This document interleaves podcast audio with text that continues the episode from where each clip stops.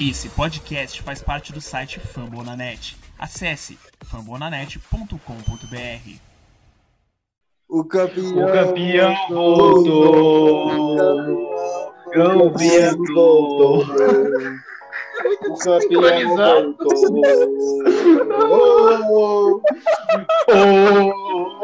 O campeão voltou. O campeão voltou. Você acha que o Golden State é time? O Warriors não é time. Não. Time é o Houston Rocket. O Warriors é a seleção, porra. Caralho. Fala, seu Zé tá campeão, caralho, sete vezes nessa porra. É isso aí, galera, campeão da NBA. A gente demorou até um pouco pra, pra gravar esse episódio 161, o episódio do título. Acho que é o primeiro, primeiro episódio que a gente grava sendo campeão aqui no projeto, o I Believe Podcast. E porra. qual foi, Baiano?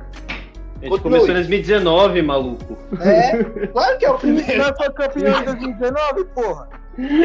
Ai, Vai, não foi taca campeão em ele pau. 2019, porra. começamos uma temporada de take. Pra que a galera Então, esqueça. caralho, eu falei que é o primeiro episódio campeão junto, porra. Enfim, não vai ter corte nesse caralho, vai seguir o, o baile. Mas é o primeiro título todo mundo junto no projeto. Então, do mesmo jeito que os jogadores estão comemorando ainda, a gente também estava na nossa fase de comemoração. O baiano ficou três dias alucinado ainda, não, baiano?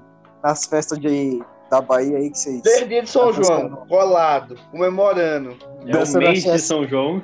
batendo um no outro, caralho. Que é as festas da Bahia aí. E também o Matheus tava aí perdido no mundo, todo mundo comemorando, e a gente parou só pra gravar hoje e quase não deu certo ainda. Então, episódio 61, como eu falei pra vocês, eu tô aqui com o Abraão, do Horus Stat. Fala galera, em clima de título. Título, como o Léo lembrou, a gente começou o projeto em 2019. Tank, 2020, aliás, 2019, 20 Tank, 2021 caindo no play-in e agora finalmente o Caneco voltou para onde nunca deveria ter saído. Para o primeiro campeão, agora sete vezes, 47, 56, 75, 2015, 2017, 2018, 2022. É o Golden State Warriors. É isso aí. Vocês vão ter que engolir. É, hoje vai ser um episódio aí bastante. Se vocês acharam que do Natal. O do Natal acho que não vai ter algo melhor que no Natal, mas a gente vai tentar fazer um parecido. Também, como vocês ouviram aí, tamo, estamos com o Matheus, do Wars Brasil. Rapaziada, nós estamos pique Clay Thompson tropeçando em velhinha na rua.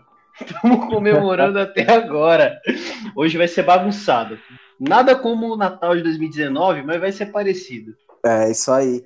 E eu sou o Leonardo do perfil Filho do Steph Curry, vou estar comandando essa bagunça de hoje. E como vocês sabem, Golden State campeão, alcançamos aí o nosso sétimo título, o quarto título desse núcleo, desse, pode-se dizer, desse grupo de jogadores. Lógico que essa temporada a gente teve peças novas, mas a espinha dorsal sempre é a mesma. Demon Green, Steph Curry, Clay Thompson, até o próprio Kevin Looney e Godala voltando aí depois do Miami Heat ter recusado é, o declinado contrato dele, a opção, ele veio para o Golden State e se sagrou campeão. Então, núcleo é o mesmo, é o quarto título desse núcleo, é o sétimo da franquia. Então, a gente vai estar falando sobre esse jogo que a gente venceu no jogo 6. E não só no jogo 6, num contexto do último jogo, e sim até a, a vantagem que a gente abriu de 3-2 no jogo 5. E, então, primeiramente, eu quero saber de vocês como que foi o sentimento de voltar a ser campeão de novo, tudo que a gente passou, é, das lesões, até nas finais contra o Toronto, o próprio Clay Thompson que veio depois sofrer outra lesão, o Curry quebrou a mão, é, veio o Wiseman do draft, o Wiseman não, não jogou bem até pela pressão desnecessária do primeiro ano, se machucou, veio outra lesão em seguida, tudo isso, é, eliminação no play-in, como o Abraão citou, e é aquela famosa frase, né? Deus escreve certo por linhas tortas. Foi tudo isso. A gente achou que poderia ser terra arrasada de novo, por tudo que vinha acontecendo, mas o Clay Thompson volta, volta saudável, é, volta no nível de basquete que, é, lógico, não era aquele antes dele das lesões, mas ainda é um nível muito altíssimo de Clay Thompson, que foi um pouquinho irregular nessas finais, mas sempre se mostrou no, no momento que a gente não imaginaria como ele voltaria até para uma lesão de Aquiles e uma lesão de joelho. Então eu quero saber o sentimento de vocês no geral, como que fica. Como está pelo Abraão aí, é, o sentimento de quando acabou. É, não tem como a gente não fugir da emoção, porque até o próprio Steph Curry chorou. Hein, o Baiano, porra? Cara, tanto que a gente ouviu durante essa temporada é, que o Warriors não tinha chance de chegar, que ia cair no play de novo, e a ansiedade pela volta do Thompson. E desde o início da temporada o Warriors se mostrou muito competitivo. Aliás, né? Nosso nível caiu durante a temporada. No início a gente começou voando, voando, voando. E mesmo assim a gente era subestimado em caso de apostas. Aqui tem três apostadores, então a gente sabe do que tá falando, né? Que no início é, o Warriors começou com uma odd melhor de título o ano passado do que esse ano. Então que era meio absurdo, né? Porque o time desse ano era notoriamente mais qualificado.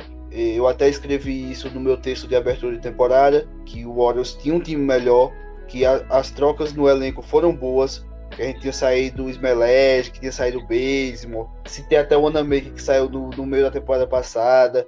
E quem veio foi mais qualificado, porque veio com o Ming Muri no, no, draft, é, veio depois o Otto Porter, e, então era uma, houve uma qualificação de elenco. E o Bielitsa também, né? Que o Bielitsa é muito melhor que os Smelech.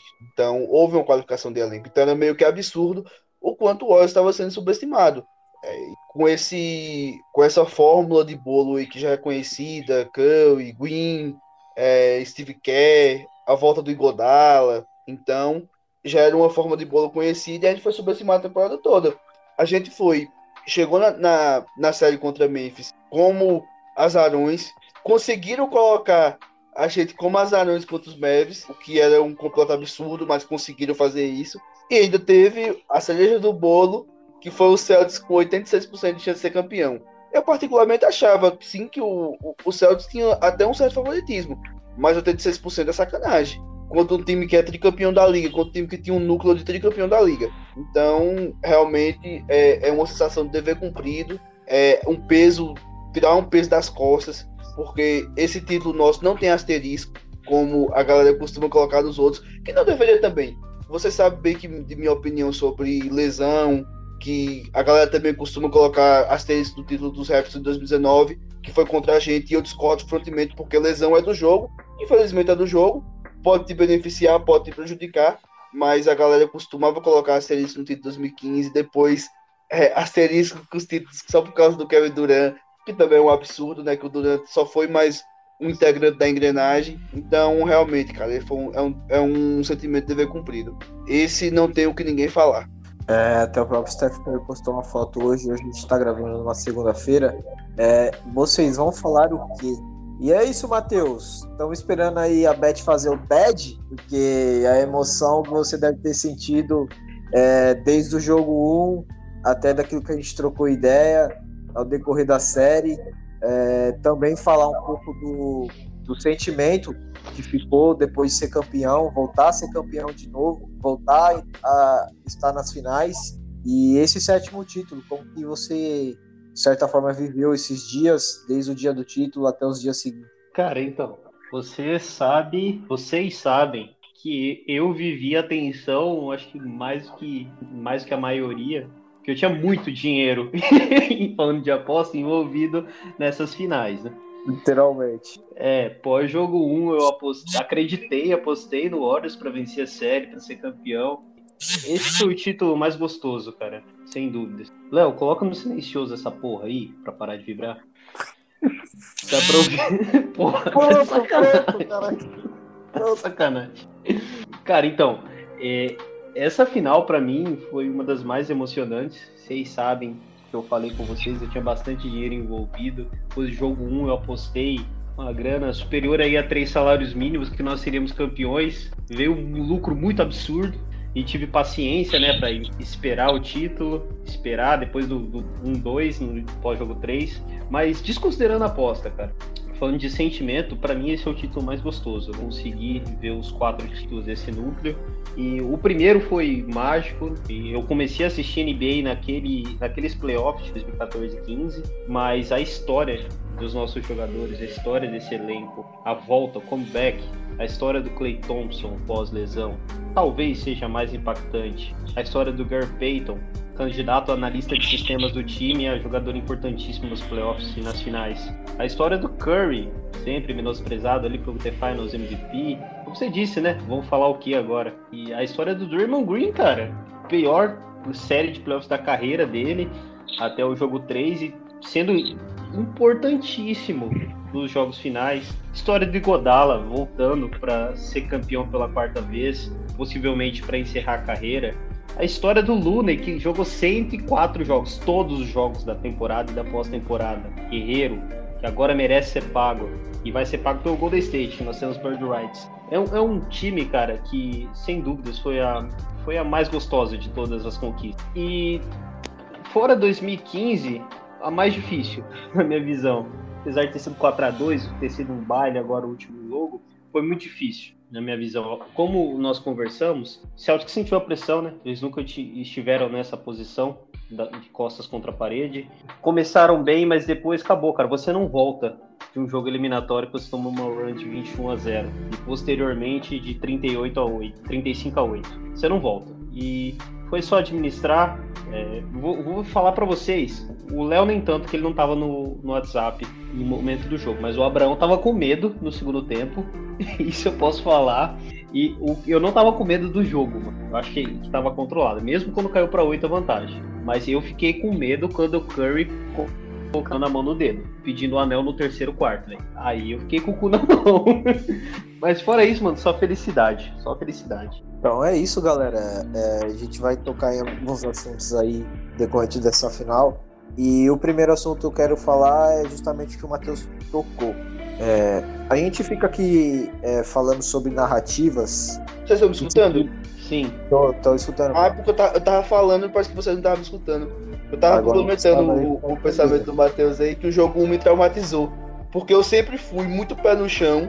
Inclusive, eu briguei nessa pós-temporada pra ser pé no chão durante séries. Mas depois daquele jogo 1, realmente, eu acho que foi a derrota que eu mais senti.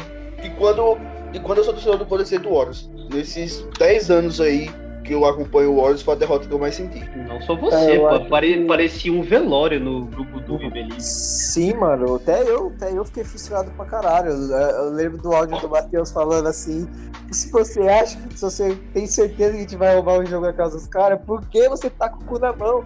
Era cu na mão, isso aqui, mano, essa, esse jogo deixou a gente muito frustrado. Tipo, caralho, a gente realmente perdeu, mano. Tipo, não caía a ficha, tá ligado? Bateu uma bad incrível assim, né, cara? Eu, eu, inclusive, eu mais o Matheus até citou, né? Aquela série nossa contra o Houston em 2018, que a gente também ganhou. Só que é, parecia, durante a série, que tudo que a gente tentava, o Houston tinha resposta. E, e aconteceu a mesma coisa com o Celtics nessa série. Parecia que tudo que a gente tentava, os caras tinham resposta do outro lado. E, e, até o jogo até o jogo 5, porque até o jogo 5 chegou 2 a 2 Só que até o jogo 5, para o Warriors ganhar, a gente tinha que suar sangue a gente tinha, a gente tinha, tinha que ter um parto para pontuar. Já os caras não, os caras pontuaram facilmente. Aí chegou o jogo 5 e 6 e isso mudou de figura. Foram eles que começaram a ter que fazer um parto para pontuar e a gente começou a ter facilidade e fluir nosso jogo. Mas até o jogo 5, a série foi de uma dificuldade extrema para o Warriors. E o jogo 1 um realmente foi um marco, porque aquele quarto quarto foi para derrubar qualquer torcedor. Sim. E a gente vai, como eu estava falando, é, se criou muitas narrativas nessas finais a favor e contra, mas mais contra o Golden State do que a favor, porque a narrativa que a gente tinha a nosso favor era que a gente nunca tinha perdido em tá, casa. Tá, tá, deu uma travada aqui, tá? Pode falar se tá também, mas tá dando uma bugada na sua voz. Não, não, aqui, aqui não. Aqui tá normal. Tá, recomeça então, desculpa, achei que era geral. Caralho, é hoje. Mas eu pedi desculpa, seu pau no cu. Que se foda você. Já basta que você tá fazendo gravar nessa merda aqui dessa plataforma. Mas enfim. Eu, eu é... que vou editar esse caralho, porra. Retomando o raciocínio, antes que começa a gravar de, a, a, cortar de novo. Tinha narrativas pró e contras. O Golden State tinha narrativa que não perdia em casa nos playoffs, que sempre roubava um jogo na casa do adversário. O Celtic tinha a narrativa que não perdia dois jogos seguidos. Aí o Golden State perde o jogo 1. O Golden State no primeiro jogo no TD Garden perde o jogo. tendo que buscar no jogo, é, no jogo 4. E basicamente o Golden State consegue vencer. E até é engraçado uma, uma entrevista do Clay Thompson, que a gente já citou aqui, que ele disse que o Golden State é melhor quando é pressionado a vencer. Quando é pressionado a dar o seu melhor, o Golden State responde em quadro. E realmente isso foi mostrado. A gente foi pressionado a vencer o jogo 4, a gente venceu. A gente foi pressionado a, a vencer até o próprio jogo o, até o próprio jogo 2 em casa, a gente venceu. A gente foi para São Francisco o empate de 2 e 2 e a gente venceu o jogo 5. Então, basicamente, o Golden State, quando estava com as costas na parede, ele se mostrou um time experiente, se mostrou um time equilibrado mentalmente, principalmente. Então, o que eu quero dizer para vocês é o seguinte: quando a gente foi para o jogo 5 e até o jogo 6, se falava que o Celtics estava 3-0 em jogos de eliminação. Quer dizer, o Celtics estava invicto em jogos de eliminação. Então, basicamente, o jogo de eliminação era no TD Garden na casa dos caras. Então, a gente vai colocar uma narrativa que não tinha entrado em quadra ainda e entrou nesse jogo 6, não sei se vocês concordam, que é a falta de experiência de jogadores do Celtics em finais. É, eu acho que eu concordo muito com essa narrativa, porque se fosse o Golden State precisando vencer um jogo 6, é, um jogo de eliminação, o Celtics fizesse com 3-2, a gente teria total capacidade de estar vencendo pela experiência dos nossos jogadores. Eu acho que o Celtics faltou essa experiência em finais, porque, como o Matheus falou, foi a primeira vez na série que eles estavam pressionados. A todo momento na série a gente que estava pressionado. Então foi a primeira vez que o Celtics jogou com as costas na parede, eles não corresponderam. Então, lógico que tem vários fatos, a defesa do Golden State estava impecável, mas eu achei que em alguns momentos do jogo o Celtics pesou a mão pela falta de experiência em finais, pela falta de enfrentar um time tão bom quanto o Golden State te obrigando a vencer. Porque se o Golden State perde, vai ter o jogo 7 em casa, lá em São Francisco. E se o Celtics perdesse, era o fim do, das finais. Então quero saber de vocês aí, começando pelo Matheus, que puxou esse assunto à tona. É, pesou essa falta de experiência em finais pro Celtics ou você acha que não? Dúvidas, cara. E outra, outra, outra coisa, outro ponto é que nessa, nesses playoffs nós tivemos três oportunidades para fechar jogos e não conseguimos, né? Tivemos nas três vezes que voltar para casa para poder fechar então, como você falou, o Celtic estava invicto nessa situação. Nas nossas três oportunidades nós não fechamos e conseguimos matar isso. Nesses últimos dois jogos eu vi muito mais coletividade do nosso ataque, apesar de que o ápice, né, da individualidade, vamos dizer assim, do brilho individual foi no jogo 4 com, com o Curry, mas nós vimos o, muito o Otto Porter aparecendo, Jordan Poole apareceu muito nos dois últimos jogos, Clay Thompson voltou a aparecer, o Draymond Green teve 12 pontos no último jogo. Pô. Vou falar para vocês que a bola para mim que uh, depois daquela retomada do Boston no jogo 6, que de 22 eles tiraram para 8, foi, foi aquele mid-range do, do, do Raymond Green, sem tempo no relógio, que milagrosamente aquela bola caiu, que a gente sabe que não cai normalmente do, da mão do Green. E aquilo lá, para mim, foi o definitivo. Não, nós hoje nós vamos ganhar, é, seremos campeões, porque foi, nós tivemos muitos pontos chaves. Uma bola de, de três do Curry no jogo 4, extremamente contestado pelo Derek White. Vários e vários roubos de bola aqui no jogo 6. Aquela bola no estouro, estouro do cronômetro no fim do terceiro quarto do jogo 5, Jordan Poole. Cara, foram muitas bolas. Ali no, na retomada do Celtics no último jogo, onde o Al Horford parecia o Curry deles, o Otto Porter matou duas bolas de três importantíssimas. E, assim, role player, jogador que não é confiável uh, e na, no momento decisivo decidiu. Então, eu acho que nós temos, temos que dar muito valor para os nossos jogadores é, secundários, fora as estrelas né, do, do Big Three. É, Big Four, né? Já podemos chamar com, o Jordan Poole e eu, eu tenho expectativa de um ano ainda melhor ano que vem. E tenho muita, muita esperança no Wiseman. Fez falta, fez muita falta nesses playoffs. Eu imagino o que ele ia colocar o Robert Williams para dormir se ele estivesse jogando. Esse moleque vai ser muito bom ano que vem. Porra, empolgada essa é empolgada. A empolgação, cara. Colocar o Roberto pra dormir, é... caralho. Pra dormir, caralho. Pai, pai, o, o que o Lunen não tem de estatura, o Wiseman tem, mano. Ontem eu fui é, dormir, na moral, falar a verdade pra vocês. Ontem eu deitei na cama, tava assistindo série e não consegui pegar no sono. Eu coloquei highlights Wiseman 2020 pra poder dormir, mano. Olha Aquele aí, moleque cara, é muito bom. O cara já tá querendo o oitavo título. aquela, aquela, aquela, a declaração do Curry dizendo que o futuro do Golden State ele vê o Wiseman brigando por MVP, o Matheus já tá vivendo na próxima temporada já. É, Matheus, Matheus acha que vai acontecer um milagre. Mas claro, eu acho que o Wiseman, ele não, ele não tem pressão alguma, né? O jogo, o jogo Não. do Wiseman depende dele. É, Ele Agora sim, é, Ele tem que ficar o, saudável, né? o Matheus falou isso. do Big Four. O Matheus falou do Big Four. E nosso segundo melhor jogador na pós-temporada? Onde fica nisso aí? o Andrew Williams. O Big Five. Big Six, Big Seven, irmão, é Big. O importante é ser Big. Ah, esse cara vai dar um problemão, hein, velho? Pra Exato. renovar com o Wiggins vai ser um problema.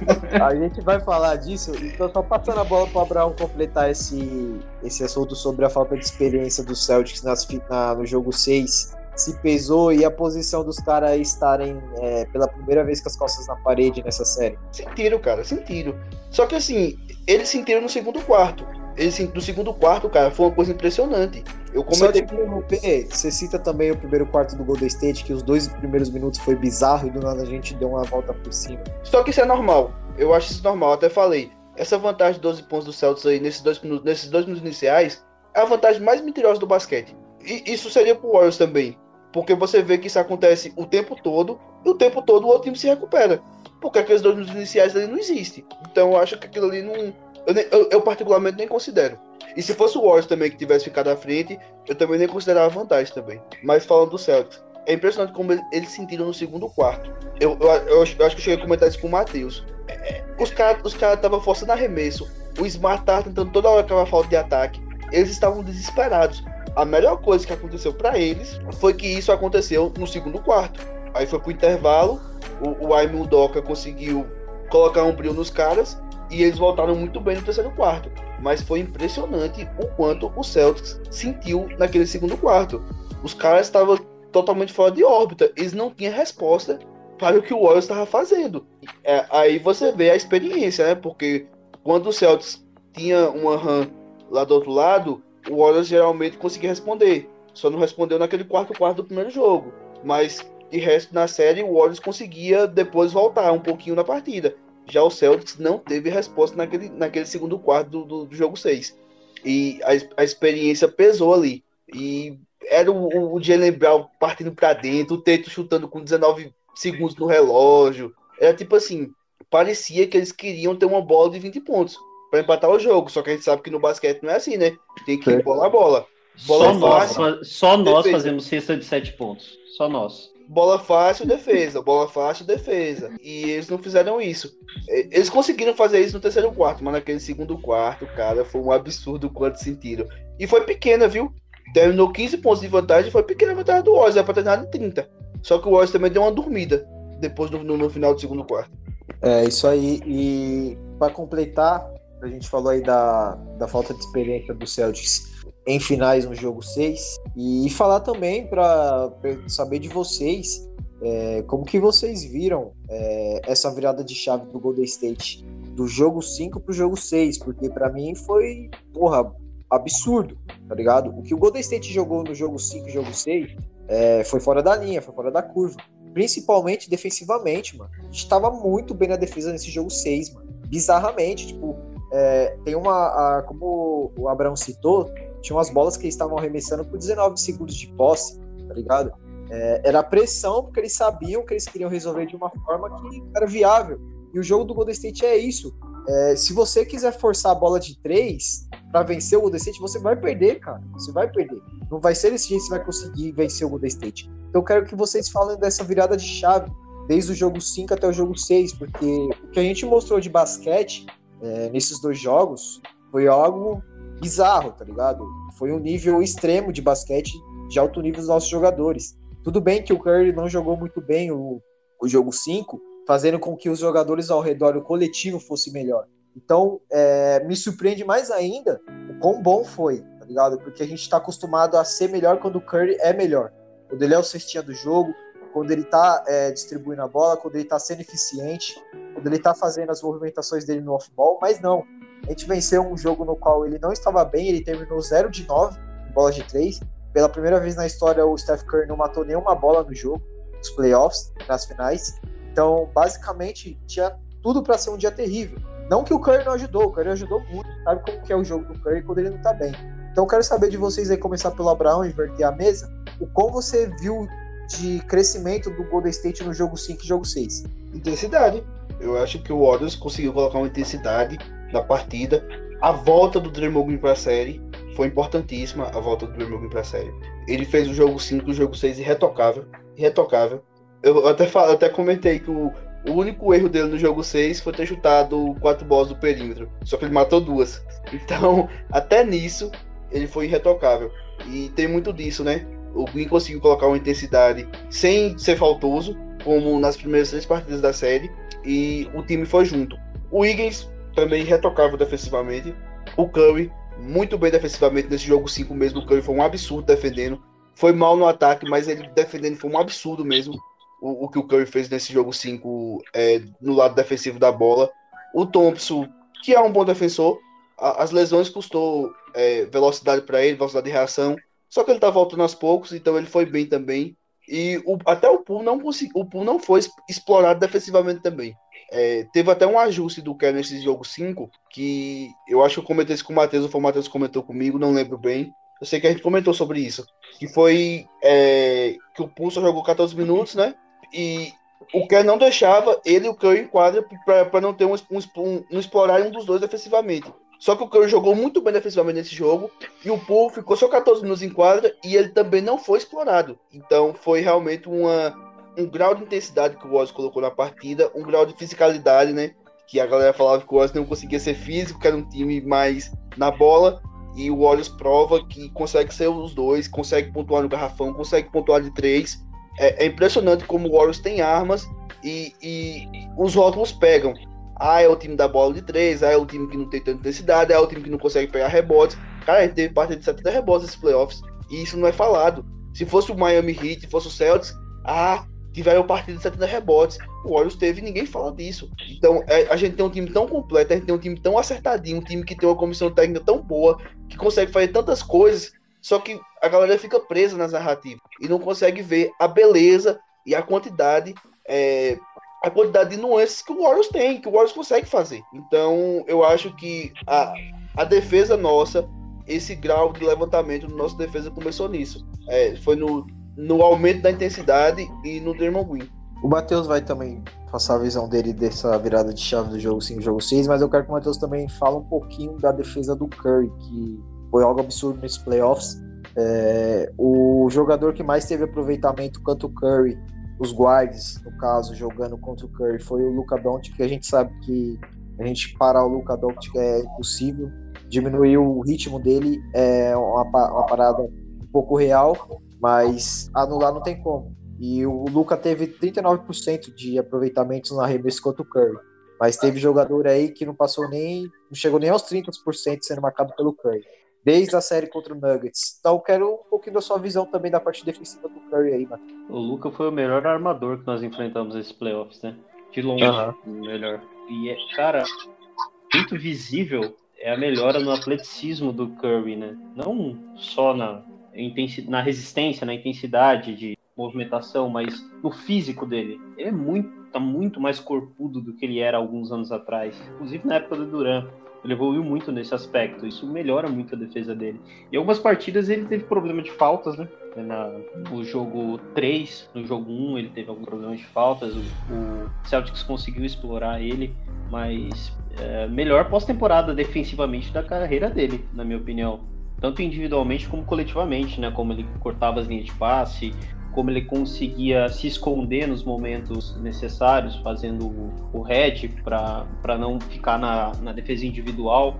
Importantíssimo, cara. Mas falando aí da virada de chave do jogo 6, sinceramente, eu não achei. Eu não achei que teve algo tão impactante assim, que mudou o time do jogo, jogo 6. Acho que do jogo 4 pro jogo 5, a partir do jogo 5 aí, aí vi uma, muda uma mudança legal. No ataque, eu vi o Green mudando a movimentação dele para atacar mais o aro, né, para ficar parado na linha dos três, estava sendo para mim o pior problema dele, que estava impedindo ele de ficar em quadro. Mas concordo com o Abraão, intensidade e isso mudou bastante. E um ajuste que eu vi do Kerr, cara, para mim foi é, curioso. não, não dá nem para levar muito a sério, mas ele colocou Bielitz em quadra, cara. E quando se coloca o Bielitsa em quadra, você pensa, vou atacar o Bielitsa. E aí o Celtics esqueceu do Jordan Poole para atacar o Bielitsa. E o Bielitsa foi o melhor marcador do Jason Tatum na série, nos minutos que ele esteve em quadra. Jogou bem, jogou bem, mas brincadeiras à parte, o, o time inteiro jogou bem defensivamente. A, o retorno do Gary Payton, eh, nós não contamos com eles na, na série anterior. O retorno dele foi importante, mas vou falar para vocês que o Celtics teve muitas bolas livres. O Horford errou muitas bolas. O Derek White ele tem aproveitamento de 30% de bola de 20% de bola de 3 na temporada. E ele estava arremessando muito, arremessou mais de 50% no jogo 1. Tava arremessando muito melhor do que a média dele. E assim, o seu plano de jogo pode ser bom, você pode ter um jogo legal, mas o quanto ele é durável a longo prazo? Qual era a chance do, do White continuar arremessando assim no restante da série? Isso pagou seu preço, ele não arremessou, não acertou bolas nos, nos jogos. O Smart parou de acertar bolas. E eu dou muito crédito ao nervosismo do, do Celtics mesmo, e isso prejudicou muito eles. E, cara, é isso, intensidade. Os caras sentiram para mim muito nesses arremessos. Eles tiveram muitos arremessos livres. E para nossa sorte não caíram. Nós, consegui... Nós tivemos mérito, mas os caras erraram muito também. E pelo amor de Deus, fala do Andrew Wiggins. Nós estamos gravando há 50 minutos e não falamos do cara. Não, a gente vai falar, pô. A gente tem, a gente tem vários assuntos pra falar, né, mano? Eu, eu acho que esse cara merece um tópico só dele, né? Sim. A gente, eu queria puxar um assunto sobre Steve Kerr, Eder Wings, enfim, vamos trazer o Wings então, mas vamos trazer o sorriso. É, a gente sabe da história do Ender Wings, não é novidade pra ninguém, pra gente que torce pro Warriors, desde é, da, ser uma primeira escolha de draft até ir para Minnesota, ter jogado do lado de caras como o Jimmy Butler, por exemplo, e ele mesmo disse que o Andrew Wiggs é um cara, o Andrew Wiggs que tipo, a, a, liga tá vendo hoje, ele sempre viu, de um cara de potencial, de um cara brigador, de um cara de elenco, que gosta de vencer. E esse Andrew Wiggs, ele citou, a gente quase ninguém achava que realmente tinha esse Andrew Wiggs dentro dele. A gente achava que era algo que nunca tinha acontecido, que o Jimmy tinha visto fantasma. Mas ele vem para Golden State, ele vem para São Francisco, ele joga ao lado do Curry, joga ao lado do Clay, é treinado pelo Steve Kerr, joga ao lado do Devon Green. Creio que a defesa dele também melhorou bastante, é, tendo o Devon Green do lado dele. Muitas coisas melhorou do, do Andrew Wiggins jogando no Golden State. Então, cara, é, como o Abraão falou, foi o nosso segundo melhor jogador dos playoffs. Isso aí eu não tenho dúvida.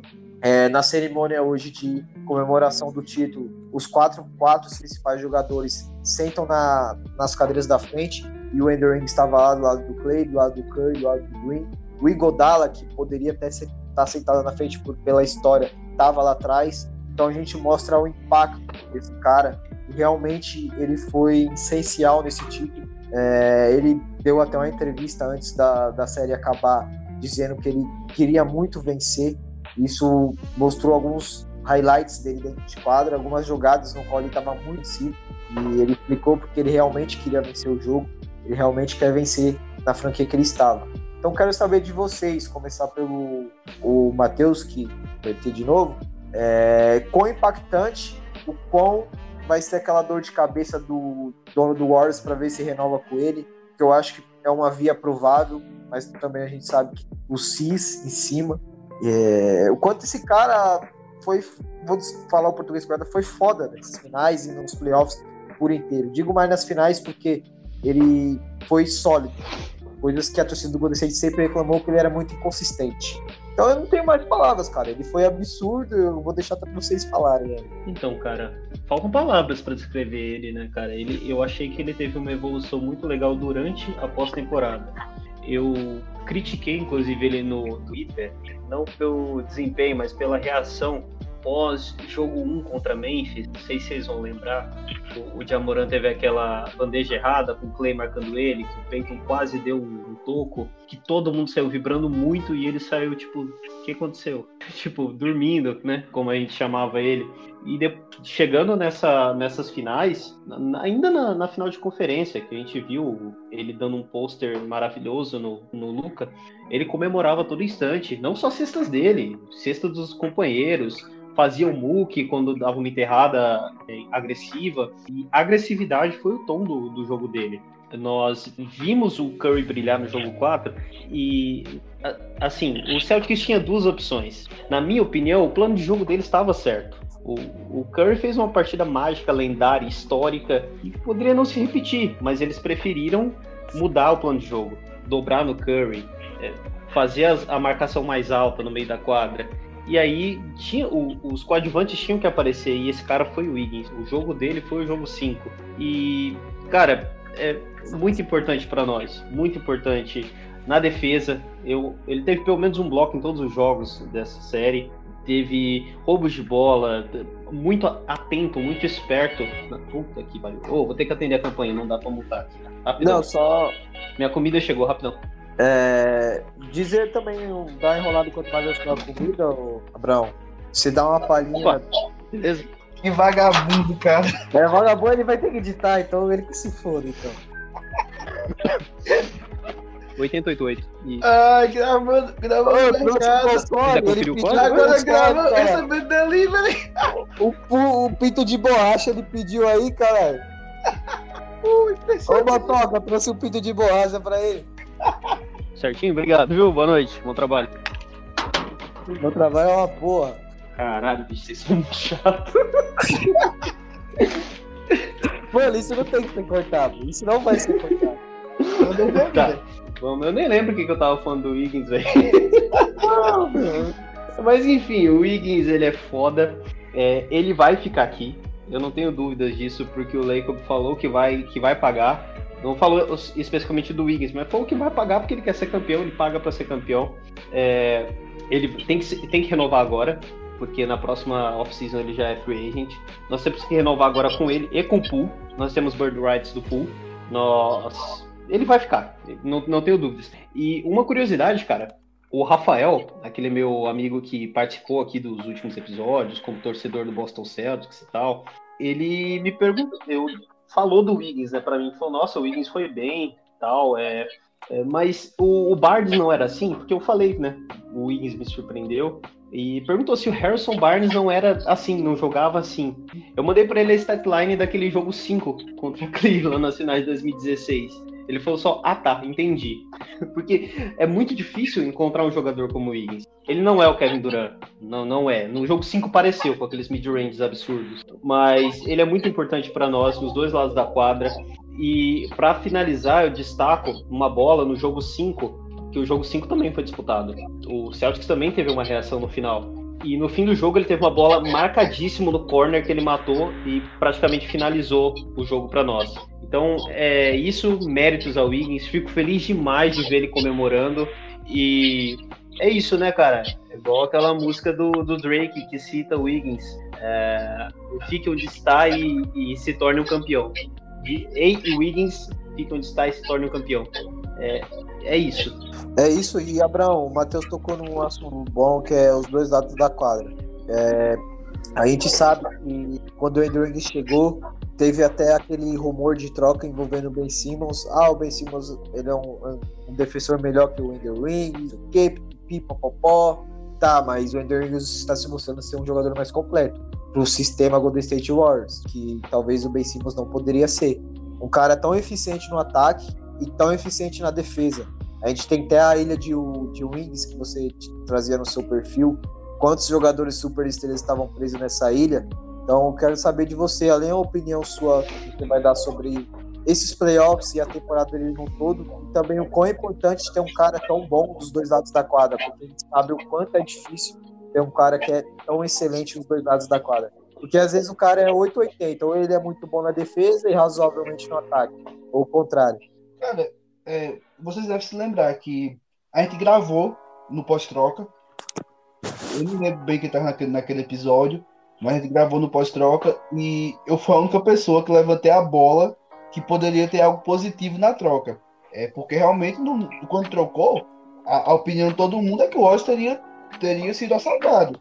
E se provou que a gente que assaltou o, o, o Minnesota. E naquela. Eu não sei se vocês lembram, mas no, daquele podcast eu falei que o Wiggins ia bem em transição e ele ia bem jogando dentro do garrafão.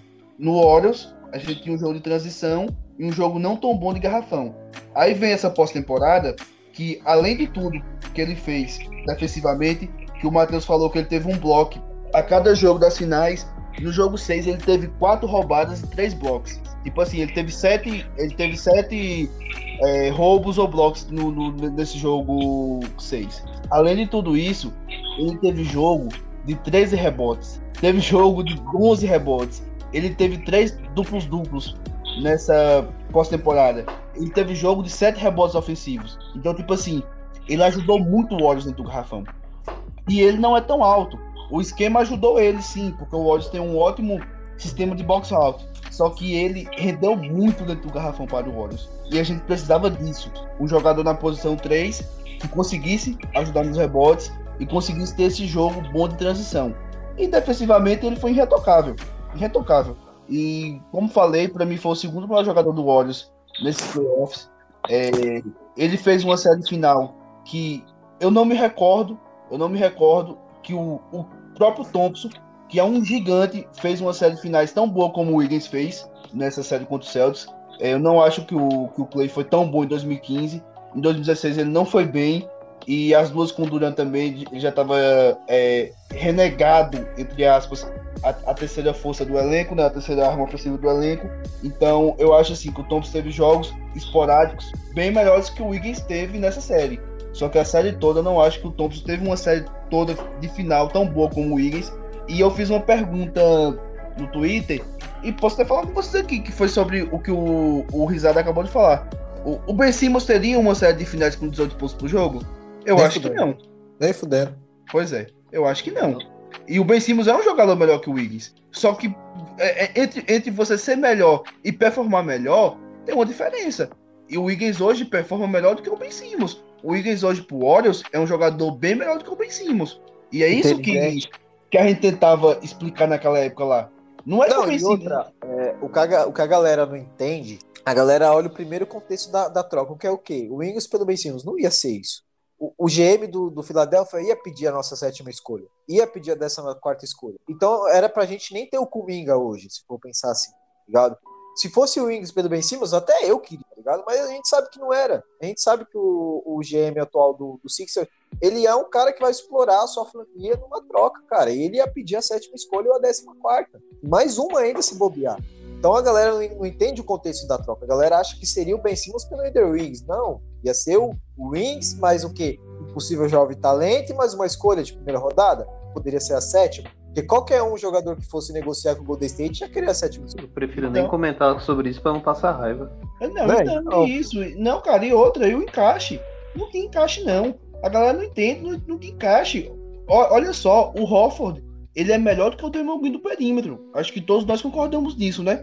E olha só o quanto ficou embolado Embiid, Hofford e Ben Simmons no, no Six. Imagine Ben Simmons e Draymond Green no Warriors. Cara, ah. eles poderiam dobrar no Curry, dobrar no Clay e deixar os caras abertos do perímetro, pô. Exatamente. Não tinha sentido, não tinha sentido. É coisa de maluco pensar isso. Ainda mais dentro do esquema do Warriors. E é isso que muita gente não entendia na época. Não é que o Wiggins era o melhor jogador que o Ben Simmons. É porque pro Warriors, o Wiggins é muito mais vantajoso. E isso foi provado. O cara foi All-Star. O cara foi o segundo melhor jogador no final. O cara foi o segundo melhor jogador uma pós-temporada. Fez séries boas contra todo mundo. Teve jogos bons contra todo mundo. Foi importante contra todo mundo. Pô, não é tão difícil de entender as coisas. E assim, eu acho que o Warriors tá com um problemão. Porque eu acho que ele ia ficar aqui. Só que ele ia ficar aqui recebendo menos. E agora? É, não vai sair, mano. Não vai sair porque. Eu acho. É, é, é, pode falar. Pode, Matheus. É exatamente o que você tá falando, mano. Você usou o argumento, o fundamento do encaixe para falar do Ben Simmons. E eu acho que é exatamente isso que vai acontecer com o Wiggins. Ele sabe que aqui é o melhor encaixe para ele. Você falou que é um sistema que privilegia o box out. Ele sabe que aqui ele se valorizou e ele sabe que não vai é, não vai alcançar isso em outra franquia, porque ninguém joga como o Golden State. E ele é jovem, pô. Ele tem o que 26 anos. Esse não é o último contrato da carreira dele. Ele pode não, ficar aqui e com 30 anos sair para receber o máximo em outro lugar. Nem entendeu? isso, às vezes ele pode. É, mas é isso, Matheus, mas é isso. O, o, o contrato de dois anos no máximo, tá ligado? Porque não. assim, ele não, ele não me parece ser um jogador deslumbrado, saca? Sim. Ele encontrou uma casa, um lar. Todo mundo criticava ele, pô, todo, em rede nacional. E, e outra, é. sabe o que pode pesar também? Se ele sai do Warriors, ele vai sair para chegar numa franquia, às vezes podendo ter o peso de ser segunda estrela. De uma Não, e se, ele- se ele sair do Warriors, ele não vai pra nenhuma franquia contender. A verdade é que ele vai cair em um Magic da vida, num Kings da vida. Não, tipo assim, vamos supor um exemplo aqui, vai. Um exemplo aqui que ele, ele vai pro, pro Chicago Bulls. E o. Como é o nome daquele jogador que tá querendo sair agora? Esqueci o nome dele. Lavine. Zach. Lavine sai. Lavine sai, o Wings chega. O Wings chega com, com o rótulo de segunda estrela. Tá ligado? É, a estrela principal é o DeRozan e ele, DeMar DeRozan, e ele chega pra segu- ser segunda estrela. Então, Sim. tipo assim, no Golden State, às vezes tem momentos da temporada que ele é até a quarta estrela. O Damon Green pode ser considerado a terceira. Momentos da temporada. E o Jordan Poole, pô. É a quinta estrela. É eu, eu, eu acho que eu acho que essa posição de segunda estrela do Warriors hoje, ela tá bem vaga. Tipo assim, foi do Wiggins após a temporada todinha. Então, Mas pode ser do, pode ser do Pode, Thompson, pode ser do Pra mim, é, você. você pra tá mim foi do Poole na primeira rodada, só. Você concorda assim, Abraão? O Damon Green tem três jogos seguidos absurdo. Quem é a segunda estrela do Warriors? Damon É Green. sim, concordo, pô, mas é isso. Só que assim, eu, eu tô, eu tô falando nesse sentido, que é, pro Warriors é bom ele ficar porque ele tem 27 anos. Gente, ele pode ser, ele pode ser o, o ala do Warriors por muito tempo. Ele pode Exato. ser o ala do Warriors numa escalação que a gente tem Poole, Muri, o, o Higgins, o Kuminga e o Wiseman. Entendeu? Ele Nossa. pode ser esse cara. Meu mas então, Deus mas céu. aí que tá. o- Cara, eu tô querendo ficar hypado, é impossível. Então, mas aí que tá, o, o- o ponto, o ponto tá agora. Eu, eu acho que ele ia ficar por menos. Mas agora tem como ele ficar por menos? Vocês veem a possibilidade dele assinar uma extensão que, que a média salarial dele baixe? Eu não vejo Eu mais vejo. essa possibilidade. Você a não vê? questão é essa. Eu Só vejo. que eu acho, mano, ele, ele tá aqui há quanto tempo? Dois e meio, né? Dois anos e É, meio? não, não tem Vai fidelidade ainda. Não, não tem ainda. Ele não pode assinar um, um- um- uma, extensão de Bird, por exemplo. Mas ele pode assinar no meio do ano, velho. Ele não precisa assinar agora. Cara, mas, mas, aí, mas aí ele vai, ele, aí ele vai pro mercado, Matheus. Aí Ele, vira- Não, ele vira no meio, no meio do ano. Tô falando- Ah, no, meio da, no meio da, é, no meio da temporada. Eu. Dezembro, entendi, entendi. Eu Já- já- que se, se bater, se, se sentar na mesa. Que a gente sabe que lá dentro rola isso, dos caras sentar e conversar. O Steph Curry pegou um avião pro Kevin Durant assinar com o Nets. Ele desceu do avião, o Kevin Durant já tinha tomado a decisão. Então eu acho que vai rolar essa conversa. Damon Green, Steph Curry e Andrew Wiggins. Não digo o Clay porque o Clay Thompson ele é foda-se. Mas eu creio que vai rolar essa conversa. Mano, a gente quer ter você aqui aí, tá ligado? Você não vê uma. Porque, porra, se você for ver a história, o Curry foi campeão do Golden State tendo o menor salário entre os três. Ele tinha um salário menor que o do Clay, por exemplo. E a gente foi campeão com o cara sendo nosso principal jogador. Então, já é uma filosofia da, da, da franquia você ter esses contratos, no qual o Damon Green mesmo citou na entrevista, que ele res- re- é, quis receber menos, porque ele sabia que futuramente poderia ter uma vaga com uma estrela recebendo um bom salário aqui. E veio o Kevin Durant. Então, Peraí, lá dentro peraí. tem essa filosofia. Desculpa, eu não, eu não vi essa declaração. Ele disse que Ele- no último contrato ele re- aceitou receber menos? Eu não sei se foi no último, mas teve um contrato que ele falou que ele aceitou, ele no, no qual ele poderia ter recebido mais, e ele disse que não aceitou receber esse valor porque ele sabia que futuramente poderia abrir espaço no cap para uma futura, uma futura estrela. Eu ia surtar. Ah, Eu já acho- É, é, Eu já acho o contrato dele caro e o do, e o do Thompson também. O Não, foi do também. último que ele anu- assinou, foi lá do começo. Que ele Ah, falou porque que ele, eu acho esse muito alto também. Não, ele falou lá no começo que ele poderia ter recebido mais e não recebeu, porque ele sabia que futuramente ia estar abrindo esse espaço para futura estrela e veio o Kevin Durant. Cara, Então, pra, falar, pra falar a verdade pra vocês, pra falar a verdade pra vocês, é, o único salário caro do Warriors que eu concordo, que eu concordo é com o do Curry. Eu sou bem sincero Sim, sim, sim, Sem mas dúvidas. você, você não concorda que tem uma filosofia ali dentro? Sim, sim, sim, concordo. Mas é isso, é, eu, eu, tô, eu tô até pensando aqui agora, é, porque o, o Wiggins tem média de 30 milhões salarial, né, agora. Se ele Uhum. assinar uma extensão de 4 anos, é, Eu 4 acho. anos com, com essa média salarial, é 4 anos, é, 4, é 124. 124 hoje, talvez não seria tão caro, só que eu ainda acho caro. Porque eu, eu acho caro do Green, por exemplo. Eu acho que o, que, o, que o Poole vai assinar com pelo menos 20 milhões de média. Então, mas aí a gente tem que Então. começar a trabalhar, trabalhar no seguinte: o Wings renova, mas eu acho que assim, o, o consenso que é bom pra ele e bom pro Warriors é no máximo dois anos. Só que extensão é 4, Isaac. Não, não. Ele nunca vai assinar um contrato só por dois anos. Nunca. E extensão é Mas é o 4, que encaixa, mano. Ma- ma- Mas não, o que eu acho que, que vai acontecer, a gente sabe como a organização Golden State Warriors é. A gente sabe que ali é. Todo mundo tem um sentimento familiar, né? Todo mundo se gosta ali. Eu, o Green tem mais dois anos de contrato. o Clay tem três. Eu acho que eles já vão ficar palavrados no valor que eles vão receber. Eu, eu a, acredito eu que eles vão topar receber menos. Ambos, os dois. Não me, Até porque muito eles receberam menos. bons salários. Mas, Exatamente. E, e o, principalmente o Clay, velho. Eu acho, ele foi campeão, cara. Depois das duas piores lesões da carreira. Ele, ele recebeu o quê? 60 milhões sem jogar, dois anos para. eu, eu acho que ele vai ter 69, Matheus. umbridade, né? Foi quase 80. A média salário dele é 39. Não, eu, eu Então- concordo então. com esse ponto, mas eu não consigo ver o Wiggs assinando por 4. Desculpa. Mas, Não, Então, mas aí é- não é extensão. É- Mas extensão, é isso, sabe? Porque se ele assinar uma extensão nessa off-season, provavelmente vai ser 4. Porque é, é- é mais um ano de contrato né, que ele tem, mas a extensão vai para 5, que foi o que Sim. aconteceu com o Curry na off-season passada. E a mesma coisa vai acontecer com o Poole também. O também deve assinar uma extensão de 4 anos.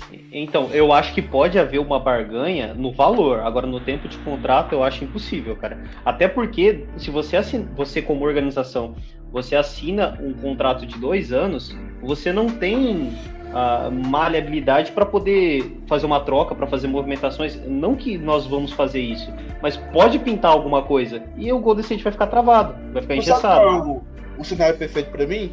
O, Fala. O Higgins assinar o- a extensão que o, que o Green assinou, é 4 anos sem, e o, e o Poole assinar por, por no máximo 22 milhões, por, por mais 4 anos também. Pra mim, isso aí é o cenário perfeito. O, o Poole não vai assinar por mais de 30, né? O primeiro Não, não é vai- não vai, não vai. máximo, não vai. o máximo que eu tava vindo é 22 milhões. É isso. O Poole, o Poole- é isso. O Higgins assina por 25 e o Poole por 22. Aí pra mim tá perfeito. E eu, eu Esse- acho que, o- a- além dos nossos três, né, que nós temos. Nós, eu tava olhando o nosso roster, nós temos quatro jogadores garantidos pro ano que vem. Cinco. O, o Big Three, o Jordan Poole, o, fora os novatos, né? E o Wiggins? e o Wiggins. Eh, Nós só temos isso de elenco hoje, nesse exato E, e, segundo. o, e Murray e Kuminga. E a gente tem as nossas próximas escolhas do draft. Então, exatamente. E Aí que eu queria entrar. Draft é daqui três dias. Nós não vamos falar disso porque ninguém aqui acompanha draft. Nós Não. estamos olhando as finais. Mas onde vão entrar esses jogadores? Onde que vai Exatamente. entrar um- uma escolha 27? P- Pelo amor de Deus. Também não, não, não dá nem para fazer troca, porque não tem jogador para mandar, como eu falei. Vai mandar escolha e mais o quê? Então, Mas, não- Só falar. aí, Matheus. não, já, já tava finalizando, porque falar de futuro agora, né? Acabamos de ser não campeão, vai. né? Vamos deixar pra off-season. É, pra gente fechar é, esse assunto Celtics e Warriors finais campeão, é, eu queria que você, a gente dava um feedback rápido é, sobre o valor Kerr nessas finais. Não vou dizer no contexto da série, mas nas finais. Porque se a gente achou que teve muito ajuste nos playoffs, eu acho que foi mais bizarro ainda e aumentativo a gente falar o quão o Kerr se tornou gênio nessas finais. Então quero ouvir de você aí, Matheus. Como que você vê o Steve Kerr nas questões de ajuste e nas, nas questões até voltando do intervalo, cara, porque o Golden State realmente é o melhor time da liga no terceiro quarto. Cara, é o que eu sempre digo, né? Bons técnicos fazem ajustes de um jogo pra outro em série de playoffs. Excelentes técnicos fazem ajustes durante o jogo. É isso que o Kerr faz. Ele tem as falhas dele, com pedidos de tempo, colocando o Curry no banco às vezes quando tá quente. Eu sei que ele respeita muito a minutagem que os jogadores têm pré-estabelecido. Dificilmente ele foge disso. E eu acho que isso é um mérito para ele. Por quê? Eu falei lá no preview dessas finais que o, que, o quesito físico ia pesar na segunda metade da série. Porque o Celtics vinha de séries físicas, vinha de dois jogos sete contra Bucks, contra Miami, que além de dois times físicos, são times ótimos tecnicamente. Então, eu imaginava que ia ter um declínio físico na segunda metade. E nós vim- vimos que além do psicológico pesar para Boston, o físico também pesou. Eles não estavam conseguindo acompanhar o Warriors. Eles estavam dando muito bico de aro e muito airball. O Tatum deu três airballs no jogo 5. E airball e bico de aro são sintomas de cansaço. porque O jogador faz a mesma mecânica, só que não consegue alcançar o aro. Então o jogo físico pesou para eles. E nós vimos que no jogo 5, o Brown e o Tatum jogaram 45 minutos cada. Isso não aconteceu com nenhum dos nossos três principais jogadores. E isso é mérito do Kerr. Ah, o, o Twitter ele dá muita voz pra gente burra, pra gente ignorante. E se você via muito a- as pessoas falando: Nossa, o Kerr tá tirando o Curry no, no momento crucial, tá, tá tirando o Curry no, quente no jogo, tá, tá descansando o Curry quando ele tem que jogar. Só que a longo prazo isso é um bom plano, né? Talvez ali na hora no jogo, como por exemplo no quando ele descansou o Curry nos dois minutos finais do terceiro quarto do jogo 3, talvez ele tenha errado. Mas a longo prazo deu certo. Ele mostrou a superioridade dele para com o Doca, que nem precisa ser falado, né? Porque o cara é um calouro. Como assim, como técnico. Como assim? O, o Celtics foi pro segunda parte do jogo só com três timeouts? Outra, outra ponta. Isso não, não foi só o Kerner, foi o, o Golden State matando bola a rodo. Mas nós temos que agradecer muito, muito por nós termos talvez um dos três melhores jogador, treinadores atrás, na minha opinião, apenas de Popovich e Phil Jackson. Então é isso, cara. Fico triste de ver o Kerr na- nas entrevistas já aparentando mais, estar mais velho, velhice, né? Nós sabemos que em 2017, se eu não me engano, 2018, né, que foi o ano da varrida, ele se ausentou de alguns jogos dos playoffs por motivo de saúde, né? Foi Nada 17, como Matheus. Foi 17. Foi 17? Foi. Então, 17. ele, ele se ausentou, o Mike Brown substituiu ele na, na beira da quadra. Então, eu, eu espero que ele fique aqui por muitos anos, cara. É uma honra ter esse cara como treinador. E, pelo amor de Deus, Léo, puxa a pauta do Kevin Looney aí. Esse cara Calma aí, merece um filho. tópico. Pô, já tem uma hora e seis É já, sério? cara. É sério que tu não quer que eu fale do quê, Matheus? Porra! Não, não, tipo assim, é, É sério que tu não quer que eu fale do quê? Não, eu ia falar assim, Não, não, Lo- eu só tô lembrando o Léo que o Looney merece um tópico pra ele. segura aí, não tô- Abraão, segura aí. Para de ser ansioso, cara. Eu, eu acho que o certo é a gente mudar de pauta e não deixar o Abraão falar sobre Steve Kerr, você não concorda? Porra. Não, ele vai, ele vai xingar muita gente. Vai lá, eu quero ver isso. Vai, Abraão, fale sobre Steve Kerr, vai, brilha. Ah, cara, eu, eu acho que esse faz a jornada mais, mais especial pro Kerr, cara. Faz a jornada mais especial pra ele, porque e, pela primeira vez ele foi questionado. Pela primeira vez pediram demissão dele. E não só foi aqui no Brasil, não, pediram nos Estados Unidos também. E assim, eu, eu costumo falar disso. O, o Phil Jackson errava, o, o Popovich erra, o próprio Wyman Udoka, nessa aí de, de, com três timeouts pro segundo tempo, é da escola do Popovich, porque o o Popovich costuma pedir tempo na ele pede tempo como ele quer, A Sim. todo segundo. a todo segundo. Como- na hora que ele quiser pedir tempo, ele pede tempo. Então isso é muito da escola do, do, do Popovich, que o próprio Steve Kerr bebeu também. Então às vezes, às vezes o Kerr demora de pedir tempo e às vezes ele pede rápido demais, porque é da escola do Popovich. Mas é, acho que faz jornada mais especial, porque as críticas com o Kerr passaram do ponto um pouco.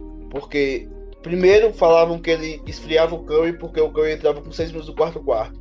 Ele muda a rotação, também vira uma merda. Mas só que a temporada regular é o momento de fazer, de tentar alguma coisa diferente, né? Na pós-temporada ele não fez nenhuma vez. Na pós-temporada do Curry teve rotação de Curry. Que tava acostumado, porque não, não era hora de inventar. Então eu acho que as críticas passaram muito do ponto e foi muito especial. É, nós percebemos a diferença que ele fez nessa pós-temporada. A cada jogo, o Warriors ia diferente. A cada derrota, ele tinha resposta no outro jogo. E é na pós-temporada que um treinador se prova. É, é, é na pós-temporada, é na leitura do jogo, é sabendo fazer ajustes, é sabendo tirar o máximo de cada, um, de cada jogador e o treinador se prova. E o, o Kerr chegou aqui e ele fez o melhor esquema possível para suas estrelas. Jogo rápido, transição, corta-luz. Ele tirou a bola da mão do Curry. O Curry com o Mac Jackson, ele tinha a bola na mão. Ele tirou a, mão da, ele tirou a bola da mão do seu melhor jogador e colocou a bola na mão de um cara que nunca tinha sido playmaker na vida. É isso que as pessoas não entendem. Foi ele É que montou o é Demon Green. verdade. O Demon Green é, é o que é hoje por causa do quê? Foi E o o que que fez o Demon Green ser isso? isso. Dermot Green cita isso nas entrevistas dele. Exatamente. E aí você vê o quanto a gente tem um gênio no, no- no banco. E esse cara ainda foi questionado. Então, realmente, é, foi muito especial, muito especial ser campeão com o Kerr novamente. E eu queria lembrar, eu queria lembrar que foi o imbecil no Twitter que falou que o Warriors não seria campeão nunca mais com o Steve É Kerr. o Pick and Roll Brasil. Isso, uh, foi bom tu lembrar. Eu, eu vou atrás desse print, porque eu preciso. eu preciso, eu preciso ver esse print novamente. Como diz, como diz o Clay Thompson, os babacas do Twitter. Então, finalizou, Abraão, ou tem mais? Não, tem mais. então Vai eu acho assim, eu, eu, eu acho que, que ele ainda não é o top 3, como o Matheus citou, mas ele é top 5, indiscutivelmente. E ele é o melhor treinador dessa liga pós Greg Popovich. Não tem expostras, não tem ninguém. Ele é o melhor treinador dessa liga pós Greg Popovich. E eu espero que ele fique por 20 anos igual o Pop ficou nos Spurs, e crie, e crie uma, uma cultura. Porque a, a, agora o papo do, do tanto do Kerr como do Curry não é mais dinastia, é criar cultura. E eu espero que o Kerr seja o, o homem forte dessa mudança de cultura do Golden State Warriors. Porque ele Ah, já sim. foi, né? Chega, chega. Tenho que remediar vocês aqui, às vezes, senão passa dos limites. Vamos falar do fator Kevin Looney. É, teve um cara no, no, meu, no meu perfil, é, eu até mandei no, no grupo da League no dia, que ele Esse aí deve estar chorando em posição fetal. Mano, ele, ele torcedor do Denver aí. Denver do Dallas. Denver, acho que Dallas, é Dallas. E o cara na bio dele tá escrito jornalista, ainda pra piorar. É, ele falou que o, era surreal o Golden State estar pagando 5 milhões pro Kevin Looney por, por um contrato que a gente não foi divulgado dos anos ainda, mas a gente sabe que vai ser mais de um ano. Se vai ser mais de dois, a gente não sabe. Mas o valor já tá meio que decidido, pelo que parece. que Serão 5 milhões. Dizendo que Não, era absurdo, 5 milhões é o anterior dele, pô, que encerrou agora.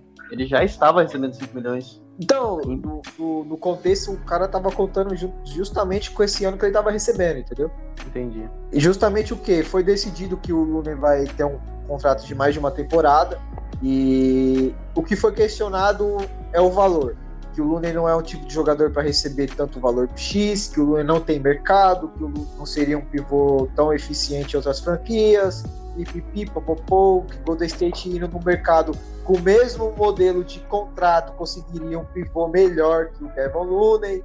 Então vamos lá, galera. É essa hora da gente mostrar que, mais uma vez, o pessoal não entende como funciona o sistema Golden State Warriors, não se entende como que é o treinador Steve Kerr desenvolver esse esquema, como o próprio Abraão citou, porque o Draymond Green, ao mesmo tempo que ele não é um dos melhores jogadores ofensivos da, da liga, ele tem um impacto, só que a gente que torce pro Warriors reconhece esse impacto e sabe do impacto dele, e o Kevin Looney é a mesma coisa. Ele não vai estar sempre nos box scores, por mais que nesses playoffs ele teve muito ativo no box score, seja na, na parte ofensiva ou nos rebotes ofensivos. Então, a gente tem que mais uma vez provar que a galera que não torce, que não acompanha os jogos do Warriors, não entende do Golden State, porque o impacto do Kevin Looney não está nos números, ainda mais nos pivôs de hoje em dia, acostumados a triplo duplos, com, com dois dígitos de, de pontuação.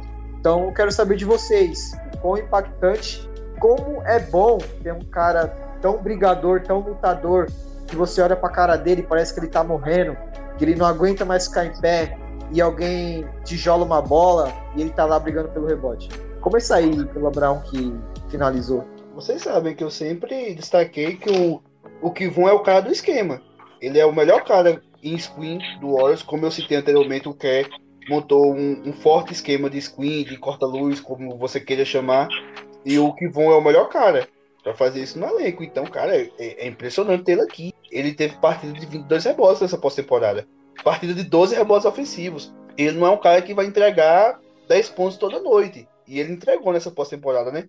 Só que ele é um cara que ele vai entregar muito screen, vai entregar muita vontade. E, pela primeira vez, ele jogou todos os jogos do Warriors. Todos, todos. Sem lesão, saudável, com, muito forte. E ele jogou todos os jogos do Warriors nessa pós-temporada. Claro que vai ter matchups que ele vai sofrer muito. Ele sofreu muito contra o Rocky. Ele quase não jogou contra os Nuggets. Só que depois ele jogou muito contra os Grizzlies. Ele jogou muito contra os Mavs. Ele jogou bem contra os Celtics. Então eu acho que esse cara merece ser pago e, e merece continuar aqui, porque a importância dele nesse time é absurda.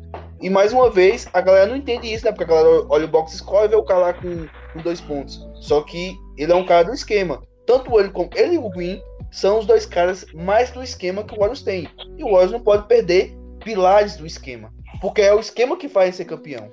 É o esquema que proporciona o Curry brilhar. É o esquema que proporcionou o Wiggs brilhar. É isso que, é isso que devemos entender.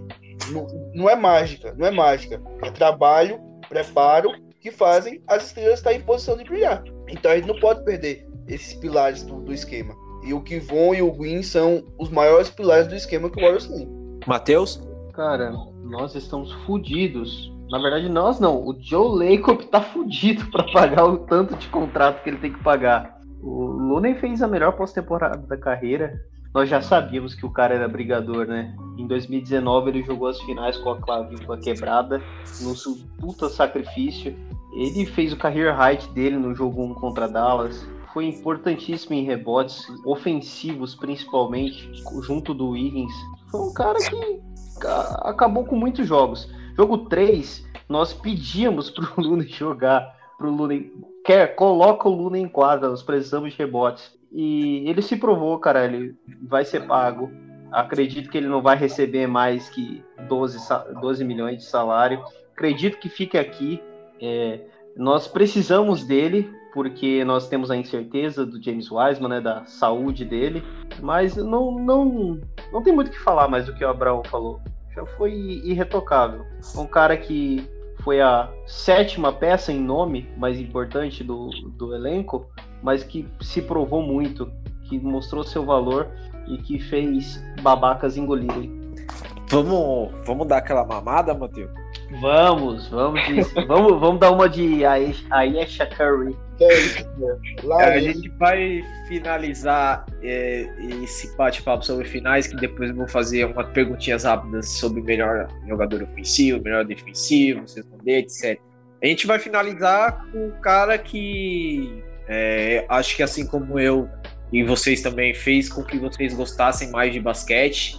O Abraão, nem tanto que o Abraão acompanha há mais tempo. Não sei se o Matheus também é ao mesmo tempo que o Abraão, mas eu creio que todo mundo, eu creio que todo mundo aqui é, começou a acompanhar o basquete mais intensivamente por causa desse cara. É, a gente vê cada dia a torcida aumentando por causa desse cara.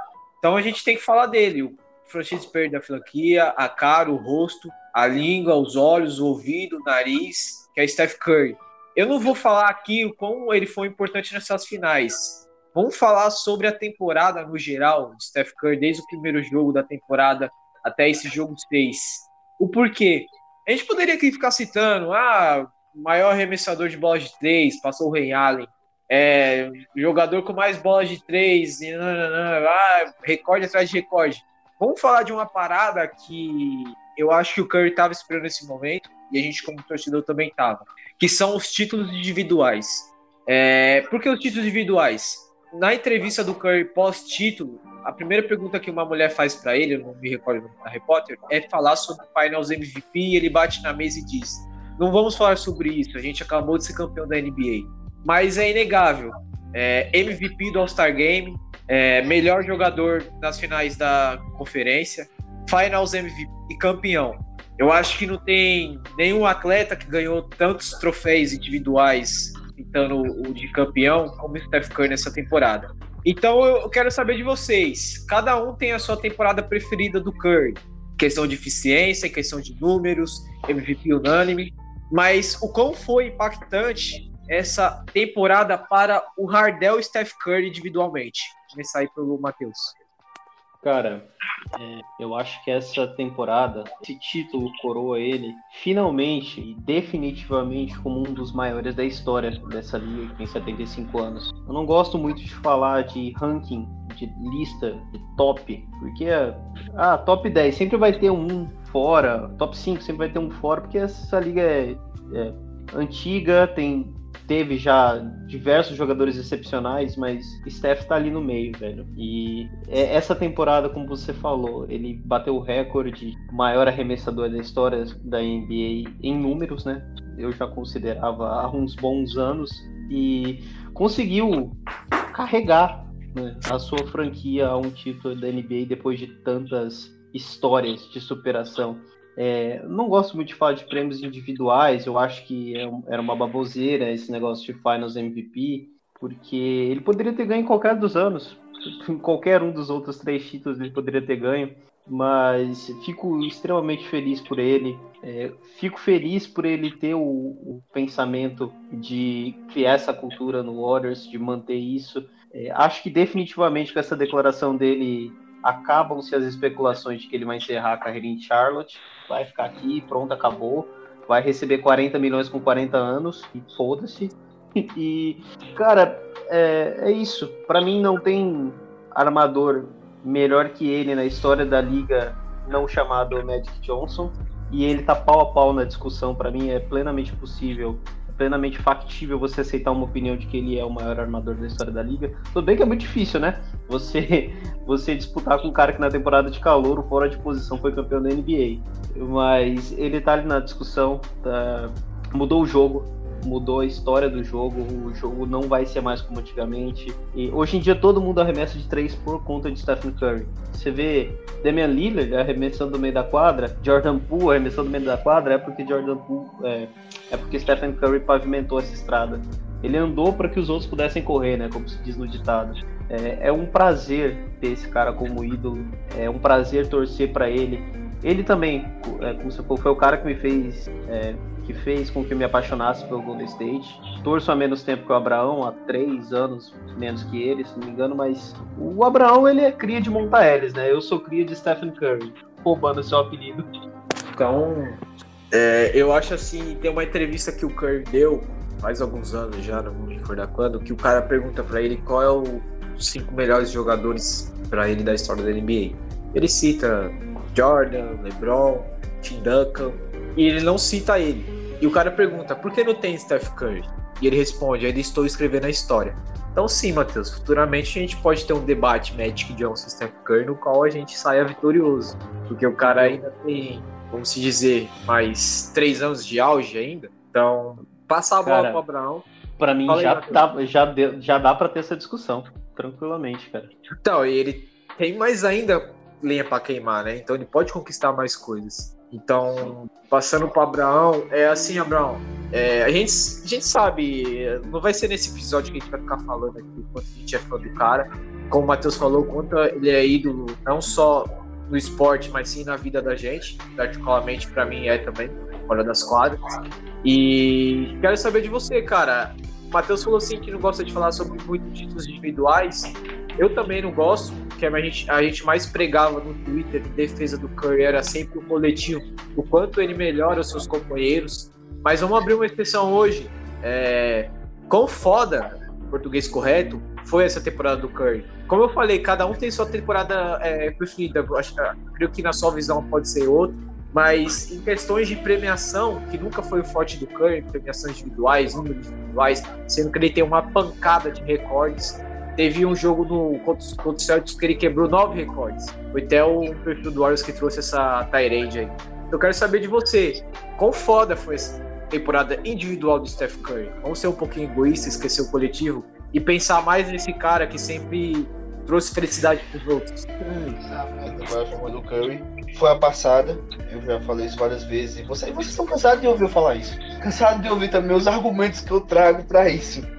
Mas essa temporada, para mim, é, ela teve um alto e baixo absurdo. Porque a gente sabe que, Curry era, o que o Curry era para ser MVP da temporada. E ele não foi por culpa dele. E eu acho que isso foi o que mais doeu. Tanto em mim como no Risada aí, que a gente falou muito disso no Twitter, né, Risada? Ah, realmente não, né? foi o. Era pra ele ter sido. Era pra ele ter papado os MVP tudo.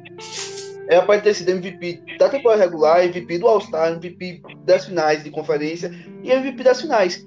Mas infelizmente faltou um que talvez seja o principal prêmio da liga. Só que é um que ele tem dois. Os outros ele não tinha nenhum. E ele vai lá e ganha três, três MVPs inéditos. Então, é, é um absurdo. E assim, é, é muito gratificante para mim, é, especialmente para mim, é, porque o, o, Curry, eu sempre destaco isso, que o Curry é um cara que ele não tem nada, nenhuma polêmica fora de quadra. Ele é um cara espetacular fora de quadra. E nesse papel de ídolo, hoje ele é meu maior ídolo. Ele é meu maior ídolo hoje. Porque eu não gosto de revelar meu time aqui no Brasil, mas dentro. Flamengo. Do... pois é, mas dentro do Flamengo, é, eu não tenho nenhum ídolo assim destacado. Eu amo o time além de tudo, então não tenho nenhum ídolo destacado dentro do Flamengo, mesmo nesse elenco aí que foi multicampeão. É, o Messi saiu do Barcelona. Eu também sou Barcelona, para quem não sabe, vou logo falando. Então o Messi saiu do Barcelona. Você tá fudido. É, o Messi saiu do Barcelona, então é, eu perdi meu o que era até então meu maior ídolo dos esportes, porque eu não deixei de ser Barcelona por causa disso. Então eu, eu, não, eu não vi nenhum jogo do Messi no PSG, para falar a verdade vocês, porque eu não consegui ver. Então é, eu perdi esse ídolo. O Eli se aposentou em 2019 do, dos Giants, eu também sou Giants. Isso aí vocês já sabiam porque eu falo sempre. Esse eu não escondo. Então ficou quem? Ficou o Curry. O Curry não abandonou o barco. E quando o Messi saiu do Barcelona, ele assumiu esse papel na, na minha vida de ser meu maior ídolo ativo nos esportes, porque é um cara que eu amo e é um cara que joga no meu time. E vocês sabem o tanto que eu sou time. Eu sou time acima de tudo.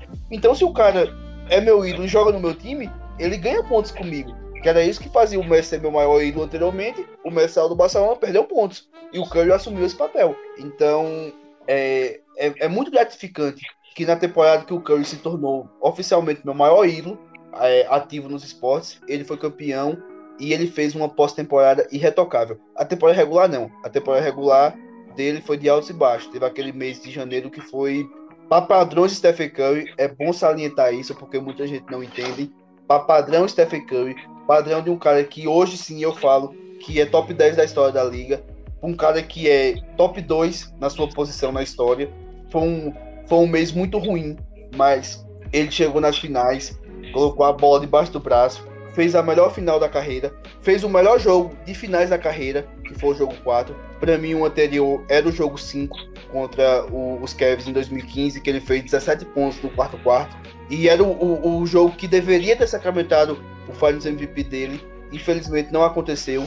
É, e eu falo infelizmente não pelo Ig, porque o Ig mereceu. Da mesma forma que eu também acho que o Ig merecia agora. Só que o Curry foi quem botou a bola debaixo do braço. Então tem, a gente tem que dar mérito.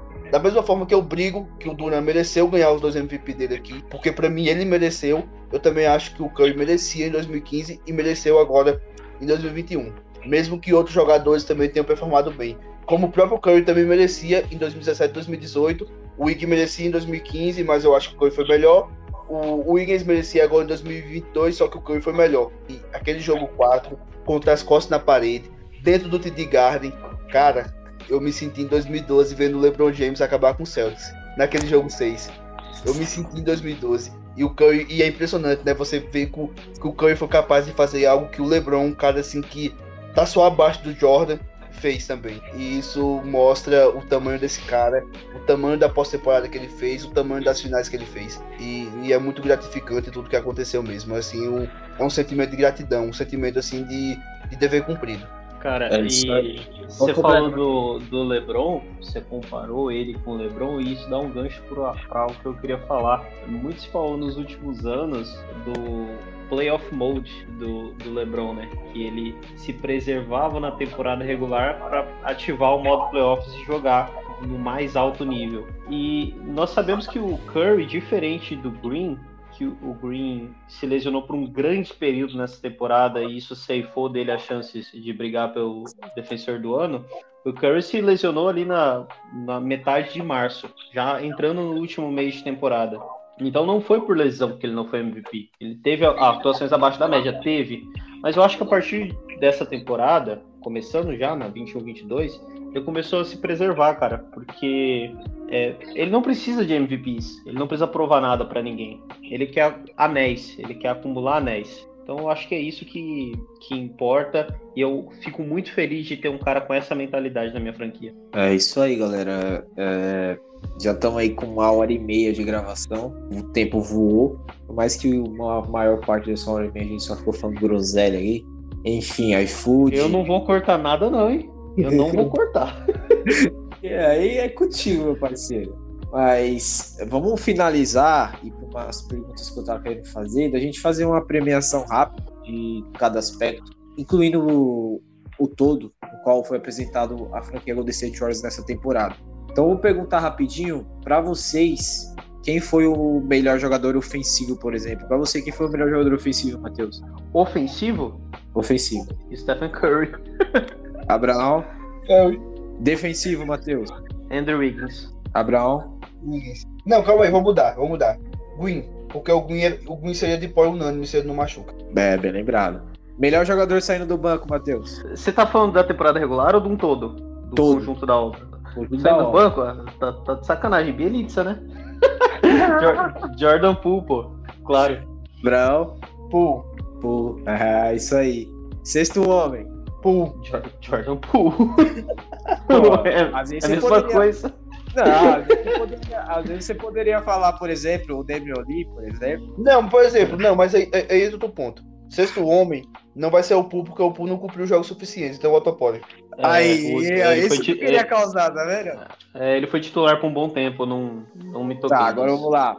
Contexto playoffs. Melhor jogador ofensivo, Matheus. Stephen Curry, Brown. Curry, Playoffs, defensivo, Matheus. Wiggins, Brown. Wiggins. Certo. Melhor jogador saindo do banco dos playoffs, agora eu quero ver. Jordan Poole. Brown. Cara, o Poole Não. foi. O Poole É porque- foi muito. Pode falar, Não, desculpa. Matheus, termina teu raciocínio. É que assim, a rotação, a rotação não, a lineup titular mudou bastante durante os playoffs, né? Gary Payton foi titular por, por alguns jogos, o Sim. Looney, o Otto Porter foi titular em alguns jogos, mas pra mim ainda é o Jordan Poole. Certo. Cara, Looney. Looney. Looney. Vamos lá, o sexto homem dos playoffs, Matheus. Jordan Poole. Brown. Aí o Poole, porque o Looney jogou menos jogos no banco. Melhor jogador ofensivo das finais, Matheus. Stephen Curry. Brown. Curry. Defensivo, Matheus. Andrew Wiggins. Com, Brown. com, uma, o- com uma ode ao jogo 6 do Draymond Green. Defensiva, Brown. Wiggins. E aí tem um ponto, né? Que o Matheus citou o jogo 6 do Green, que foi um jogo que o Wiggins eh, deu quatro, fez quatro roubadas e deu três blocos. É, Pois então. é. Melhor jogador saindo do banco das finais, Matheus. Otto Porter. Por mais que tenha sido titular em, em vários jogos. É, Aham. cara, assim, eu acho que o, o, o Poole só apareceu mais no, no, no jogo 3, ali, jogo 5 e 6, então eu também vou ter outro pódio também. Certo. Eu não vou perguntar sexto homem, porque. Não, mas o sexto homem seria o Poole agora. O É, Poole jogou todos os jogos do banco. exato. Então vamos lá, outra pergunta no contexto. Melhor jogador das séries da série contra Nuggets, ofensivamente e defensivamente, Matheus. Contra o Nuggets, É. Draymond Green. E ofensivamente, acho que o Kerr, né? Sim. E pra Curry- você, Curry Bruno? Green também, só que tem um, tem, um, tem um ponto aí que eu gostaria de falar. É, o Wiggins foi o cara que mais limitou o Jokic também. É pra isso. Eu vou perguntando, vocês vão dando os pontos. O Wiggins, o Wiggins limitou o Jokic a 50%, o Green foi 56%. Mas eu também E o- vou de, de Curry e Green também. E o Gary Payton, que deu toco no Jokic. Então, Sim, melhor sim. jogador saindo do banco contra a série de Nuggets, contra o Nuggets. Poole, Pra você, O Matheus. Poole, sendo, foi a série do Jordan Poole. foi. Acho que você também concorda, né, Brão? Concordo, Poole. Tá certo. Melhor jogador ofensivamente e defensivamente contra Memphis, Matheus. Curry também, ofensivamente. Defensivamente, por mais que tenha jogado um jogo e pouco, Gary Payton. Brão. Curry e o Wiggins, porque o Wiggins, foi- o Wiggins reduziu enquanto o Moran estava em quadra, ele a 41%. E contra todos os jogadores do Warriors, o Moran chutava mais de 50%. A gente Então- pode fazer uma jogo 6, Clay Thompson, né? Sim, sim, o Thompson no jogo 6, que realmente foi bem, bem, bem acima. Mas eu acho que Curry e o Wiggins nessa série contra os Nuggets. E também, vai ser minha resposta na- nas outras também. e também melhor nós jogador. passamos aí pelas finais, uma hoje é o jogo 4 do, do Clay Thompson defensivamente. Limitando o Jalen Brown a zero de todos no último quarto. E o melhor jogador saindo do banco contra Memphis, Matheus. Agora pegou, Passa hein? pro, pa- passa pro Abraão aí que eu vou pensar. E aí, Brão? Looney. Looney? Ah, é, foi boa, boa resposta. Lune, boa. Ofensivamente e defensivamente contra Dallas, Matheus. Ofensivo, Curry, né? Botou pra mimir. Defensivamente, Wiggins. Wiggins. O Wiggins marcou o Luca o tempo inteiro. Brão. É, Curry e Wiggins também. E é bom salientar, né, que no- no- o, o Wiggins não, não reduziu, assim, o, o Luca como fez com outros jogadores essa pós-temporada. Só que o Luca tinha muita dificuldade de pontuar contra ele. Ele suava sangue para pontuar contra o Wiggins. E eu acho que isso foi o, o ponto alto. O Wiggins conseguiu cansar muito o Luca. E o melhor jogador saindo do banco na série de Dallas? Ah, pra Cara, mim primeiro? Dallas. Ah, vai lá. Fala, Matheus. Não, pode falar, fica à vontade. Cara, contra Dallas. Cara, contra Dallas, acho que o Otto pode. e aí, Matheus? Também, também. Pra finalizar, o seu. Só pode escolher um. Não vem com, ah, teve esse aqui também, não. Só um, vai. O melhor momento preferido, a cena, às vezes, ou o jogo, ou o lance, contra, da, contra Denver, o Abraão. Seu melhor momento preferido na série contra, da, contra Denver, quer dizer. Contra Denver, meu momento favorito? Ah, a dunk do Wiggins. Fácil. Denver. Denver, Denver, não foi Dallas. Ah, Denver, eu tô Mavis, tô com a cabeça, tô Mavericks na cabeça. Contra Denver? Eu também Tô me fiquei. colocando, É, pra, tô me colocando pra dormir. E aí, Matheus? Também, também. Contra Dallas, vai, Abraão, brilha. Dallas, a dunk do, do Wiggins. E aí, Matheus? Também não tem outra. Memphis. Memphis, toco do Curry. Tô pensando, porra. Calma eu aí. vou de jogo 6, Clay. Aí, aí tem a, a Duck do Wiggins também, né? No, no- contra, contra os Memphis. Que ele Eu quase aposenta o, o, o Clark. Mas pra mim o toco do Curry. Pra mim, o momento mais icônico, se- de verdade, a expulsão do Green. Venceu o jogo aí. Ei, engraçado, viu? Que a gente melhorou quando ele foi expulso. Seu momento preferido das finais, o Abraão. Nas finais, É. é, a bola de três do Curry contra o Derek White. E aí, Matheus? Coloquem um anel no meu dedo, no terceiro quarto. Ah, essa foi boa. também. Só Mas que, eu, só aí- que eu, eu- eu acho que a bola de três do Curry contra o White foi o momento que o Warriors assumiu a- as rédeas da série. Concordo, concordo. O, é, eu ia te chamar de filho do Curry. Ô, Léo, é, uma coisa que não- a gente não falou, velho. Clay Thompson, mano. A gente não falou especificamente dele, da trajetória dele, tudo que ele passou. Mano, já, já embala, já embala. Tá. É, mui- fico muito, fiquei muito feliz, mano, de ver ele de volta aos playoffs. É, eu via Memphis caçando ele na defesa em alguns jogos. É, não só o jogo 6 dele contra Dallas, mas o que eu fiquei mais feliz com, a- com aquele quarto período do jogo 4 das finais. O que ele fez com o Jalen Brown ali foi coisa de maluco. É, um outro momento icônico pra mim foi a perda de bola na lateral que ele e o Curry sincronizadamente comemoraram. Aquilo ali também foi muito foda. E fico muito feliz por ele, né? Dois anos parado, as duas piores lesões que qualquer jogador de basquete pode ter na carreira. E eu tenho expectativa que ele melhore ainda, que ele venha melhor na próxima temporada. Ele ainda é novo, vai para 33 anos agora. Ele antes das lesões falava que queria jogar até os 40 e cara, é, muito se falou de Clay Thompson, né, né, Agora no início do ano, com ele voltando, muita gente não conhecia o Clay, muita gente passou a conhecê-lo agora nessa temporada. É, ele teve alguns jogos abaixo, teve, mas o Clay Thompson sempre foi assim. O Abraão vai falar também. O Clay sempre foi apagado em alguns jogos e com momentos de brilhantismo absurdos. Sempre teve jogo. Teve aquele, aquele meme dele com 5 pontos, 6 faltas em, em 25 minutos, que ele tá rindo no banco. É, o, o Clay, cara, é, a- é simpático, ele ama jogar basquete, ele ama a pressão, ama o momento, ele chama para ele as bolas decisivas, lógico, quando não tá na mão do Curry. Então é, é uma honra ter esse cara também. Ele não, não tá no nível da história do Steph, é, poucos estão, mas ele é muito importante para estabelecer a cultura que nossos jogadores querem. Vamos finalizar então, Abraão, falando inspiração. Que tem muitas palavras aí para a volta por cima do Clay Thompson aí, É, eu acho assim. que- coroando, coroando a volta dele com o time. Eu acho que não dá muito pra cobrar muita coisa do Clay, como o Matheus falou. O Clay sempre foi inconsistente. Ele sempre foi inconsistente. E isso é, uma- é- é um problema, né? Porque é um cara que pode ser capaz de fazer 60 pontos em 29 minutos, é, meter 14 bolas de 3 no outro jogo ser um fiasco. Isso sempre foi o Thompson. Então, e agora isso piorou com as lesões, porque o- os jogos ruins foram potencializados. Só que a gente sabia disso. E eu acho que a, a melhor parte disso tudo é que a gente foi campeão além dele. Ele pôde desfrutar o título e a gente precisou dele em momentos específicos. E ele apareceu. Ele foi bem no jogo 3 contra o Celtics. Infelizmente a gente não ganhou. Ele foi bem é, no jogo 6 contra, contra Memphis. Ele foi bem no jogo 5 contra, contra o Mavis. Então, às vezes que a gente precisou dele, ele apareceu. E isso foi o mais importante. Ele não precisou ser o cara. Ele só precisou ser Clay Thompson em algumas, em algumas oportunidades específicas. E outra É coisa, né, cara? É, é que o pessoal não lembra, fala do recorde lá de 14 bolas de 3 contra o Chicago Bulls, mas aquele era o pior início de temporada da carreira dele em bolas de 3. Não, e, Então- o- e outra, os começos de temporada do, do Clay sempre foi bizarro. Não, É, e, e sim. assim, e vocês não sabem, né? Que ele, ele matou aquelas 14, de- aquelas 14 bolas de 3 contra o Chicago.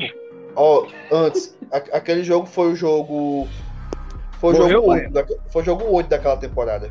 Ele foi 1 de 8, 0 de 2, 1 de 6, 1 de 6, 1 de 5, 0 de 4, 1 de 5. 14 de 24, 1 de 4. Não, e tanto é, Isso é Clay tanto, cara. tanto é que na- nesse jogo contra Chicago, em determinado momento do jogo, ele vai pro banco olhando pra mão dele, tipo, caralho, você voltou. É, que saudade. Mas é uma coisa pra completar aí, rapaziada? Não, cara, uma hora e 45 minutos de podcast. Foi o recorde, hein? Esse foi. Vamos completar duas logo. Ixi, Ih, o Abra... Abra... Abraão já caiu. Vamos encerrar então, pô. É, Só dá um, então, dá um galera, tempinho pra ver se ele volta aí pra vamos esperar uns 3 minutos pra ver se o Baiano volta. Aí, Aí voltou. Ca- Benedito. voltei, voltei. Então é isso, galera. Cê- Vocês querem dar pitaco de draft ou. Não, Ah, não, não. Eu não quero. Eu não estudei nada. Eu não estudei nada desse draft por causa do. que ele tava disputando o título. A gente já foi melhor. É, isso, É. isso é o preço de chegar na, na final de, de. NBA. Por exemplo, se vocês pegarem nosso episódio lá da temporada 2020, a gente, a gente estudou o draft Ixi, e a gente A gente sabia tudo. sabia tudo. Sabíamos tudo e conseguimos pegar o pior dos três esse- é, não, mas então, mas você lembra que a gente defendia o Lamelo, né? A galera, não, o Sim. Lamelo não, é o novo Lonzo. A gente defendia o Lamelo. Mais uma vez, né, o We Believe acertava, mas tem, tem, tem pessoas por aí que dizem que, que, que o gabinete do ódio é cheio de legaço, né? Fazer o quê? É. Mas a gente tá sendo cobrado até por, por, por áudio, que nossos micros está ruim. Pois é. Sério? É. Oxi. O Matheus não viu? Caralho. Não, Não viu? A criança lá de 14 anos falando que. Nosso, nosso microfone tem a qualidade pior do que o micro-ondas dele. Não, mas, é, mas tem vezes que nosso áudio Ah, fica merda mesmo. Mas é assim, pô. A gente, a gente trabalha com o que tem, pô. Lógico que a gente tenta melhorar a cada, cada mês, a cada ano. E, pô, a gente. Fazer o Gente, seguinte, vamos, Aquela vamos frase de, de torcedor pra torcedor é real, pô. vamos criar um plano de assinatura pro pessoal patrocinar os, É. O os headset. nossos microfones. Isso. Exatamente. Mas é uma criança de 14 anos, tá, Pois é, Ah, o Comiga tá, Brasil. tá até dormindo essa hora. mais, uma, mais uma vez nós acertamos no- naquele draft. Eu espero que o Wise não cale nossa boca, né? Mas acertamos. É. Eu Vou, vou dar um conselho de vida pra vocês. Hoje à noite, antes de dormir, coloquem, coloquem no YouTube Highlights do Iceman 2020. Não, não, é, esse, esse- essa, essa canção de Ninar eu não quero, não. É, mas é, é é muito difícil falar sobre o draft porque eu não sei vocês, mas eu particularmente não gosto do, do, do college de basquetebol. Por exemplo, se for falar do draft da NFL, independente da posição que o meu time tá, ultimamente também só é top 10, né? Mas eu, eu gosto do, do, do college de futebol. Já do college de basquetebol, eu não sou muito. muito eu, eu vejo o Final Four, vejo a- as loucuras de março, mas não sou tão a- a- assíduo como, como no, no, no college, é, do college de futebol. Então é isso, galera. Fala aí, O que eu Matheus. perco de dinheiro com a NCAA de futebol americano não tá escrito. Não, vamos falar de dinheiro, não, que eu já perdi já. Mas é isso, galera. Episódio 61. Acho que esse aí entra no top. Se a gente tiver um top 10, top 5, ele tá lá. Que é especial, campeões. Primeiro título aqui, todo mundo junto no projeto. E 61 vai estar no Spotify, vai estar na, na rede Fambonanet. Creio que até sexta-feira sobe. Agora a gente, o que a gente menos tem é pressa porque automaticamente que chega a off-season, a gente também vai dar uma diminuída no ZP, porque não vai ter muita coisa para falar. Pode ser que a gente grave um episódio sobre draft, pós-draft, falando sobre as escolhas, isso é bem óbvio. É, planejando o futuro, prevendo a- as, moves, porque com certeza o Golden State vai ter que se desfazer de alguns contratos. Contratos não, né? Jogadores. Vai poder trazer outros jogadores, quem sabe, a gente não sabe como vai ser vai ter renovações, então a gente vai estar trazendo o que a gente puder aí ao decorrer da oficina. Então é isso, galera. Finalizando, agradecer quem esteve até o final aí, uma hora e 48 de gravação. É, a gente teve uns probleminhas técnicos, mas já conseguiu resolver com o nosso editor aí. Sigam nas redes sociais, o Iblive Podcast no Twitter. Sigam meu perfil Steph Curry lá. Vou abrir a palavra aí pro Abraão e pro Matheus darem um recado. Pode meter bala aí, Matheus. Quero agradecer quem ficou até aqui. Episódio emocionante, né, cara? Como você falou, primeiro título com um podcast criado. Vocês dois foram os dois primeiros para quem eu mandei mensagem para para oferecer de criar o podcast lá em meados de 2019. Feliz que estamos aqui até hoje. É, quero dizer que nós estamos na busca e estamos na busca de um especialista de draft para poder gravar um episódio conosco antes do draft. Mas não, não podemos prometer, porque nós, particularmente, somos leigos nesse assunto.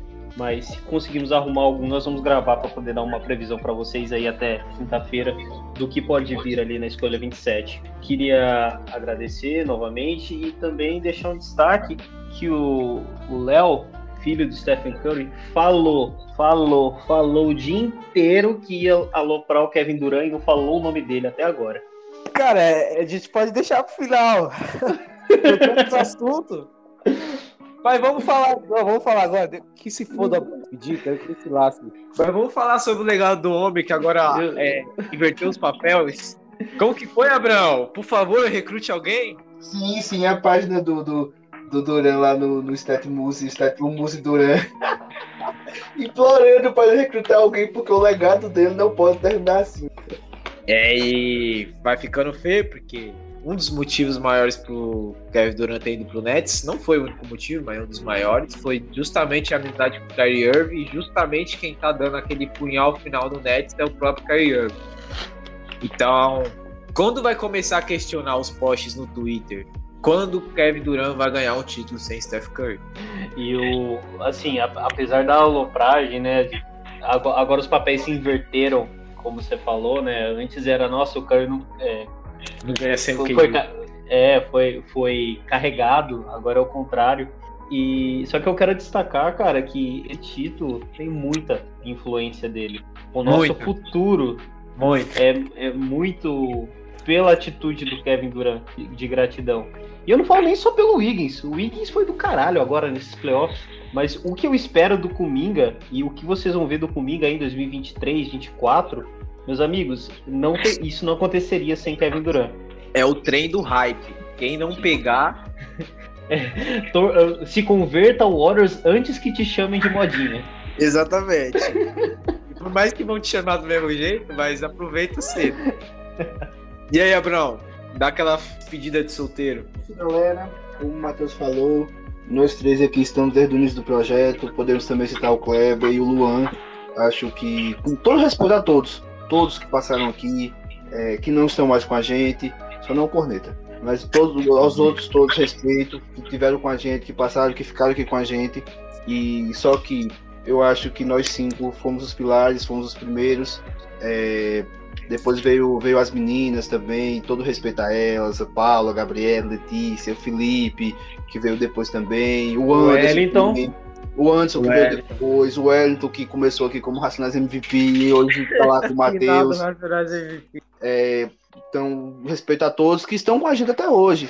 E a nós cinco, né? Eu, o Matheus, o, o Risada, o Kleber e o Luan. é, deu certo. Deu tudo certo, galera. Somos campeões. Estamos gravando um episódio de campeões. Espero que seja o primeiro de muitos. É, nosso projeto hoje é sólido. Estamos em uma plataforma sólida. É, nunca teve desavença entre a gente assim muito forte, só algumas rusgas que é normal em qualquer relação. qualquer relação é normal isso, mas, Essa família é muito unida. mas em qualquer relação isso é normal. Eu acho que o projeto só, tem, só tende a crescer, seja com nós lá ainda ou com outras pessoas, o projeto só tende a crescer. A base está sólida e fomos nós que montamos essa base sólida. Então, só agradecimentos mesmo. Aqui Estou no teve- Twitter, Pode falar, Abrão. Estou no Twitter lá no arroba e 1 para todas as estatísticas e curiosidades do Golden State Warriors. E Gabinete do Ódio. e falar de, das, das brigas, de, de briga até por figurinha, né, Matheus? É, figurinha por é, que- questões técnicas de língua portuguesa entre provável e possível. Muita história boa ali naquele grupo. Mas é isso, galera. 61 no ar. Que vai estar aí até o final da semana para vocês. E agradecer, eu sou o Leonardo do perfil do Steph Curry. Sigam lá nas redes sociais, sigam o We Believe Podcast também. Já estamos chegando aos mil seguidores, está 900 e alguma coisa. Matheus fica lá expondo meus áudios lá. Então sigam lá na rede social. Agradecer quem ficou até o final. Um bom dia, uma boa tarde, boa noite, como o Abraão falou. Vamos finalizar aí esse episódio sendo campeões, gravando o título. Acho que não tem coisa melhor para esse projeto. Então é isso, galera. Agradecer quem segue o, o trabalho, o projeto, quem apoia, quem escuta a gente não só no Fabunanet, mas também no Spotify. E é isso, mano. Vamos aproveitar esse momento, que esse momento é muito bom. A gente sabe que a próxima temporada vai ser difícil. A gente vai estar defendendo o título. E let's go Warriors e até a próxima.